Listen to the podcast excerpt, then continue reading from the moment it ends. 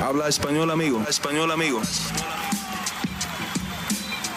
Damas y caballeros, están escuchando Hablemos MMA con Danny Segura. Dani Segura para MMA Junkie. Hablemos MMA aquí con Laurano Staropoli, que pelea este 9 de octubre en UFC Vegas 39 contra Jamie Pickett. Laurano, primero que todo, ¿cómo estás? Y bienvenido de vuelta a Hablemos MMA. ¿Cómo andás, Dani? Siempre un placer ahí hablar con vos. Eh, me imagino que estás en Brasil, ¿cierto? ¿Todavía? Sí, estoy en Brasil. Hice todo mi camp en San Pablo. Eh, entrenando en la Chute Box ahí con, con mis compañeros Charles. Ahora va a debutar también eh, Daniel Wilkets y Alan Puroso. Vamos a estar todos peleando en el club.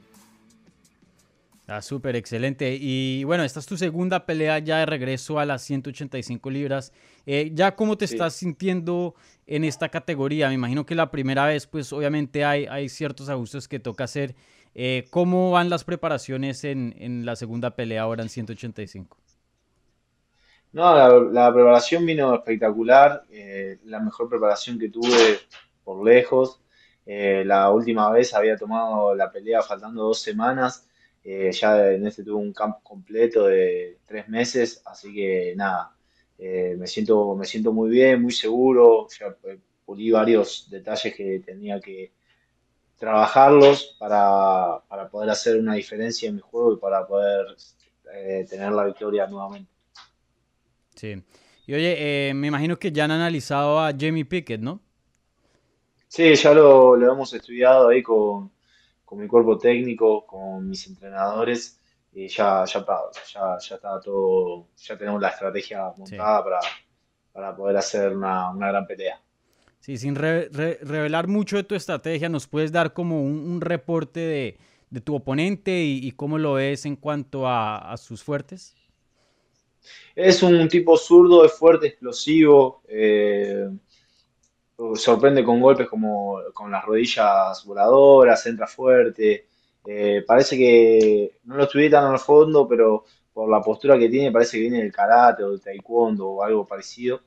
eh, a un, arte marcial, más que nada por la, por la postura de las piernas abiertas, de sus patadas y todo.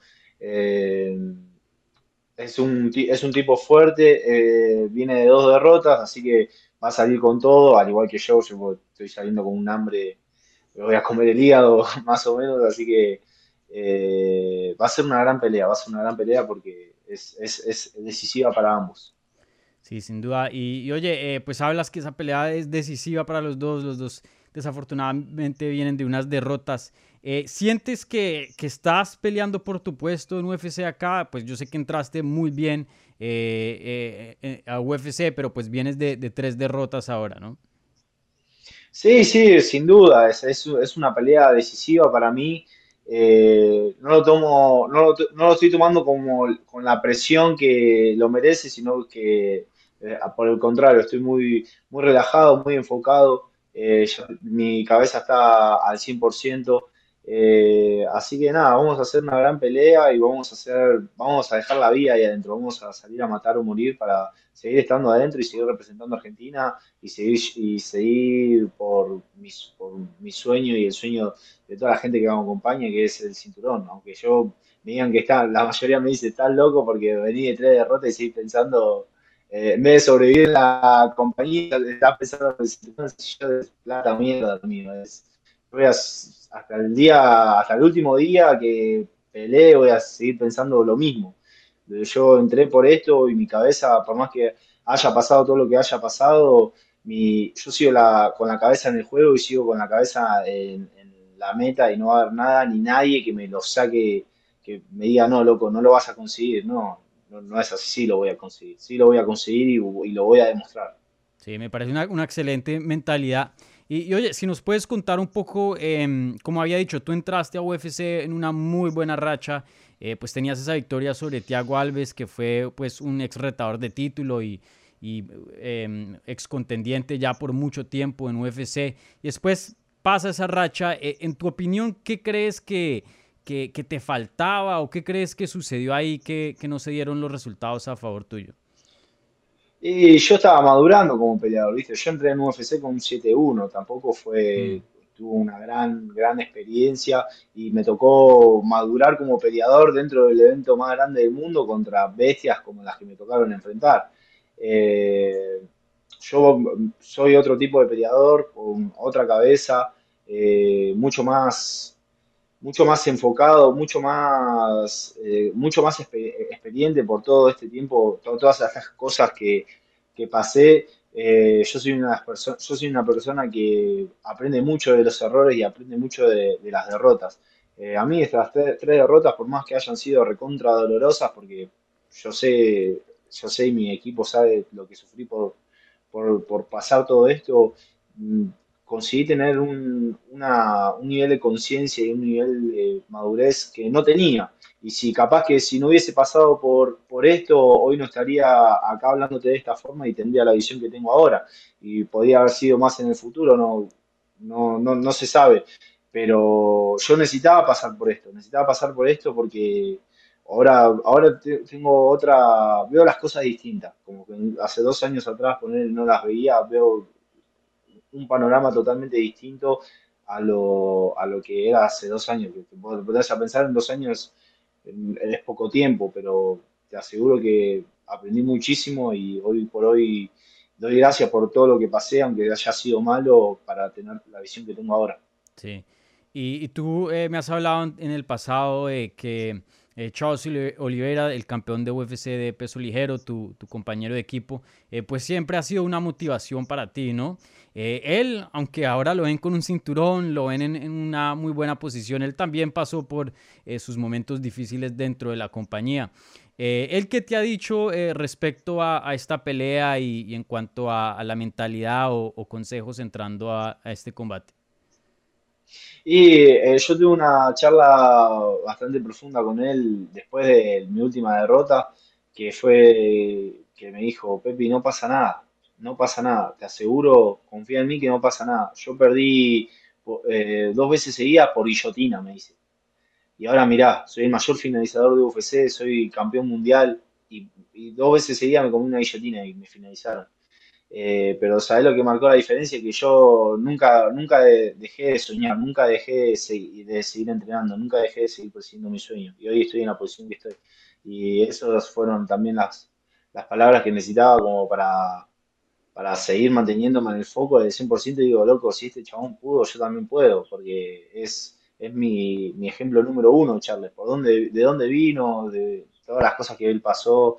eh, aprendo mucho con él, la verdad. Sí. Y, también me habías comentado que pues moviéndote a, a 185, una categoría ya mucho más eh, cómoda y habías tenido ciertos problemas en, en 170. Eh, desafortunadamente su- sufriste una derrota en tu último combate, pero como dijiste, fue de corto aviso. Eh, ¿crees que de alguna otra manera, em, pues yo sé que viendo hacia atrás, pues todo cambia, ¿no? Pero de pronto eh, te hubieras preparado más si no hubieras tomado esa decisión de, pelear en corto aviso eh, para hacer tu debut de nuevo en una, en una nueva categoría? No, no, yo nunca me arrepiento de nada. Eh, nunca me arrepiento de nada porque en su momento lo sentí así y eso me dejó una enseñanza. Nunca me voy a arrepentir de algo que hice. O sea, eso lo que, si fue bueno o malo, me sirve como experiencia y me sirve para aprendizaje para el futuro. Pero las cosas, más que nada los errores, uno necesita poder pasarlo y necesita transitarlo para, para poder capitalizarlo y transformarlo en una enseñanza. Claro, sí. Y, y Oliveira parece que, no sé si se ha hecho oficial todavía, pero parece que va a defender su título contra Dustin Poirier. Em, ¿cómo es, cómo es esa pelea? Un combate muy grande en 155. Y la verdad que yo, yo tengo confianza ciega en, en Charles. Yo era al, único adversario que por ahí decía, uy, este, este es el más jodido de la categoría, era Chandler, para mí. Eh, Poirier sigue siendo un peleador, sigue siendo una bestia, sigue siendo una bestia, pero para mí Charles ya enfrentó a lo más jodido de la categoría, ya lo enfrentó. Eh, así que nada, yo tengo confianza ciega que le va a ganar, le va a ganar.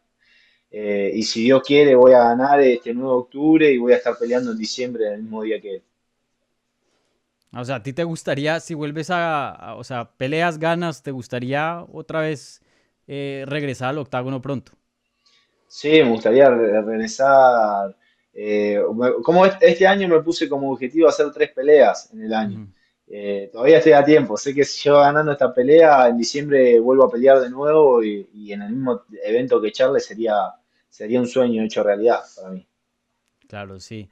Y, oye, em, yo sé que a veces cada campamento eh, se enfocan en ciertas cosas. ¿Para esta pelea has tenido algún tipo de, enfoque en algún área de tu juego o, cómo, cómo, has manejado este, este campamento?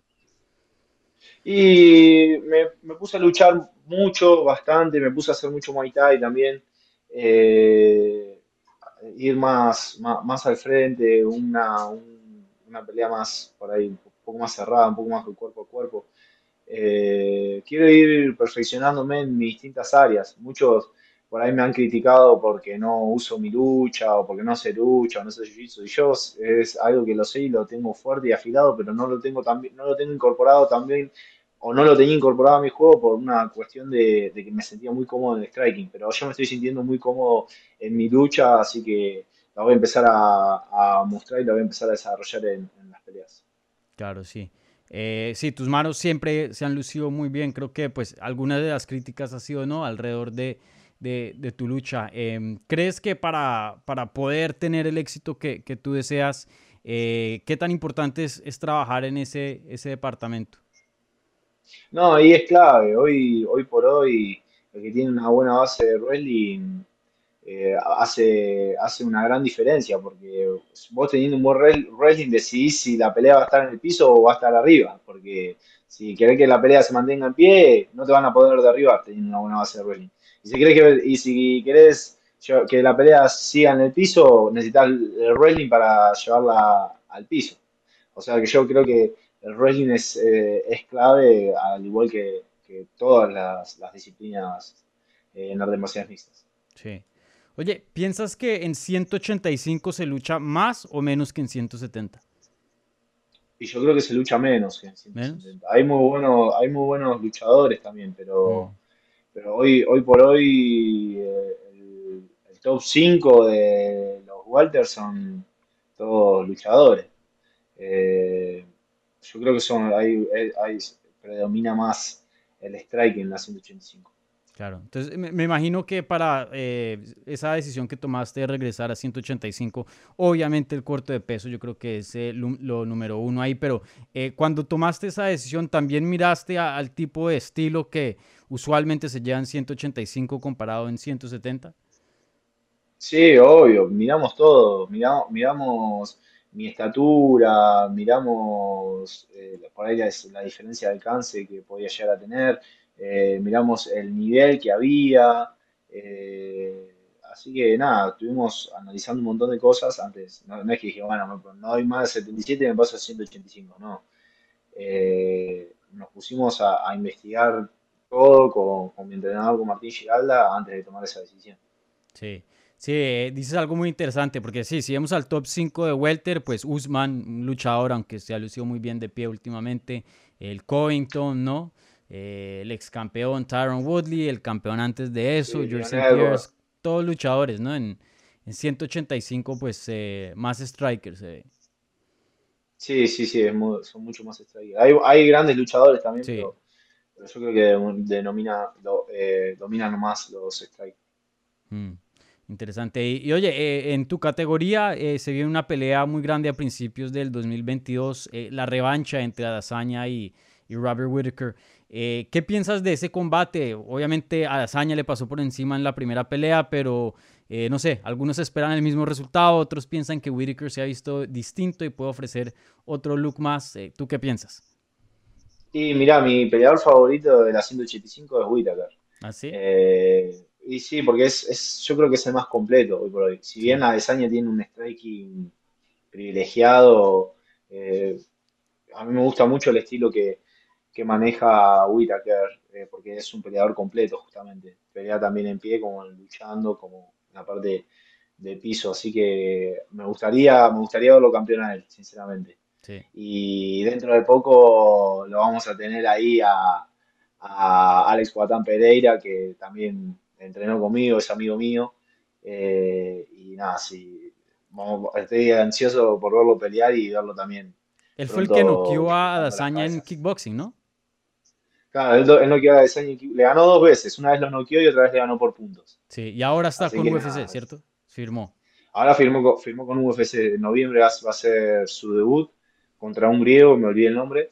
Así que nada, va, ese Sí. va a ser otro tipo que va, Va a ser emocionante, sí. Un picantico ahí a la división le echaron.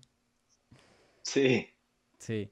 Sí, e- ese Whitaker es, es muy bueno. Y alguien eh, similar a tu trayectoria, ¿no? Que estuvo en 170, eh, pues le fue bien, tuvo buenas victorias, también tuvo otras derrotas, pero subió a 185 y ahí fue cuando eh, pues lo vimos desarrollar su potencial y volverse campeón, ¿no? Sí, sí, sí, sí, tal cual. Sí, él, eh, él es, es- una bestia, es una bestia. Tiene muchas herramientas, las sabe, las sabe usar muy bien. El, el striking que tiene me, me gusta mucho, muy, muy refinado, eh, eh, con sus patadas, sus fintas. Es un un gran nivel tiene. Sí, un buen nivel. Oye, ¿y, y tú ves mucho fútbol o no? Y mira, yo miro más fútbol cuando estoy en Argentina. Acá en Brasil no miro tanto, pero sí, miro, me, me gusta, me gusta. Claro, tú, tú ya pues eres de Argentina, viviendo en otra potencia eh, futbolística, Brasil, me imagino que... eh, Claro, sí, yo, yo al, al torneo local, al torneo de Brasil no, no lo sigo tanto, pero, pero bueno, cuando voy a, a Argentina, sí, voy a la cancha, voy a, yo soy hincha de estudiantes, Eh, así que nada, y a, a Messi lo sigo en el PSG también, hizo su primer gol ahora esa Sí, fecha, así que sí, me gusta mucho el fútbol. ¿Qué, has pensado de, de Messi que se fue de Barcelona y, y ahora está en el PSG? ¿Qué pensaste de esa movida? Y mirá, la- eh, el argentino es fanático de Messi. Eh, o sea, imagínate que todos hinchamos por el Barcelona y ahora se fue al Paris y ahora estamos todos hinchando por, por el Paris. Así que donde él esté, puede jugar, no sé, un equipo de la C de acá de, Argentina y lo vamos a seguir hinchando y vamos a vestir la camiseta porque es nuestro representante número uno hoy por hoy y es, y es un orgullo como deportista. Eh, es un, es un ejemplo como deportista él, ¿no? Así que nada, eh, y tenemos muchas esperanzas e ilusiones que, que nos haga campeón del mundo. Y, oye, ¿y y cómo lo has visto desde que eh, cambió de equipo? Pues obviamente acabó de marcar su primer gol. Creo que tuvo ahí unas dificultades al principio, ¿cierto? Sí, sí, y es difícil encontrarse con un nuevo equipo, eh, pero lo veo bien, con una cabeza muy buena. Mm. eh, ahora, bueno, en Argentina la verdad que, que se destacó, fue el, el mejor torneo que él tuvo. eh, así que nada, estamos, estamos ahí con muchas expectativas buenas para que él, para que, para que él y el equipo, porque está con, Argentina está con un equipazo zarpado, traigan la Copa del Mundo. En Copa América, ¿tú estabas en, en Brasil o en Argentina? No, está, está en Argentina, yo Ahí dije, sí te vas, puta ahí sí te- sales corriendo tendría que, te- tendría que haber estado en Brasil para, para gritarle los goles a la brasileña. Después se me iba a recontra repudrir, pero bueno. Por lo No, menos. ahí, ahí- eh, va y te me levantan entonces en el gimnasio, ¿no? Sí, sí, sí, me estaban esperando, ¿sabes qué? Con el bucal puesto me estaban esperando en el gimnasio. Sí. Bueno, Pepe, un placer siempre hablar contigo. Eh, por último, algún mensajito al público latino y a la gente de Hablemos MMA que te va a ver el 9 de octubre en tu pelea contra Jamie Pickett. Bueno, les mando un gran abrazo y un cariño muy grande. Eh, parte de, toda, de todo este crecimiento es de la gente que me apoya, la gente que me manda mensajes de cariño, de aliento. Eh, todo ese amor a mí me llega y me transforma en, en- en cada día mejor, mejor, mejor y mejor, en una versión mejor, mejor y mejor. Eh, así que nada, agradecerles a todos. eh, estoy muy contento que estoy sacando mi marca, después de mi pelea de ropa, saco mi marca de ropa, de- después de mi pelea en el 9 de octubre, saco mi marca de ropa eh, Resist Firewear. Así que estoy muy contento por eso. Y nada, mandarle un fuerte abrazo a todos y sigan confiando en mí que voy, voy a dar un, un gran show y una gran pelea. Excelente, Pepe. Oye, ¿y, y dónde pueden encontrar eh, tu marca de, de ropa y cómo se llama? Pueden entrar en, en el Instagram Resist Fightwear. Ok. Así ya eh, después de mi pelea ya empiezo con el lanzamiento. Así, ya tengo el Instagram todo y ahora falta solamente sacar las pichas. Te vamos a hacer llevar ropa a vos también, Dani. Claro. Mandame sí, la sí. dirección, todo, Porfa. que te vamos, te vamos a llevar. Definitivamente. Bueno, estén ahí al tanto de la pelea de Pepi este 9 de octubre, igualmente con la marca de ropa eh, que va a sacar, que estoy seguro que, que va a estar muy bacana, ¿no? Por ahí estoy esperando, voy a estar esperando eh, alguito que me Sí, sí, mande. sí. ma- Ahora me mandas la dirección y todo y yo te mando un conjunto, todo. Vale, excelente. Bueno, Pepi, muchísimas gracias. Toda la suerte del mundo Hermano. este 9 de octubre en UFC Vegas 39.